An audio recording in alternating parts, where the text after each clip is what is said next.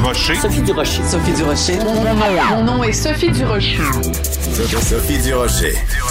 Des opinions éclairantes qui font la différence. Cube Radio.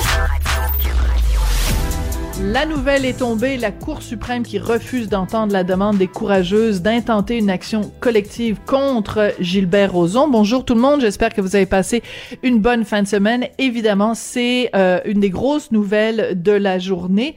Euh, écoutez, je trouve que c'est important de parler de ce dossier-là parce que euh, sûrement que aujourd'hui beaucoup de gens vont regarder cette décision là et dire "Ah, oh, on le sait bien, les femmes sont pas crues. Ah, oh, on le sait bien, c'est bien la preuve que des gens qui sont victimes d'agressions sexuelles n'ont pas le droit à euh, une justice euh, une une euh, une sentence pleine et entière." Le, le, mouvement féministe va être grimpé dans les rideaux en disant "C'est effrayant ce qui se passe."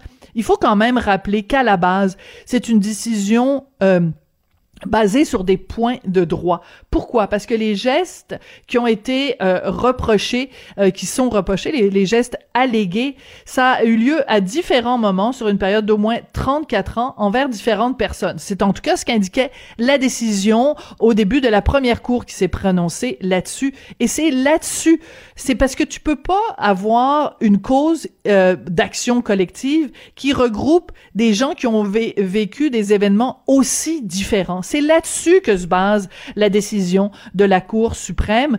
Donc, euh, c'est un très mauvais exemple à choisir pour euh, apprendre, pour dire, bon, ben les femmes n'ont pas le droit à la justice dans les causes d'agression sexuelle. C'est un cas où vraiment, pour avoir une action collective, il faut qu'on puisse prouver que tout le monde a été lésé ou atteint ou victime de la même façon, ce qui n'est pas le cas cette fois-ci. Alors quand je vois les cris des féministes qui disent « Ah, oh, on voit bien, il n'y a pas de justice pour les femmes », je pousse un grand. Ben voyons donc.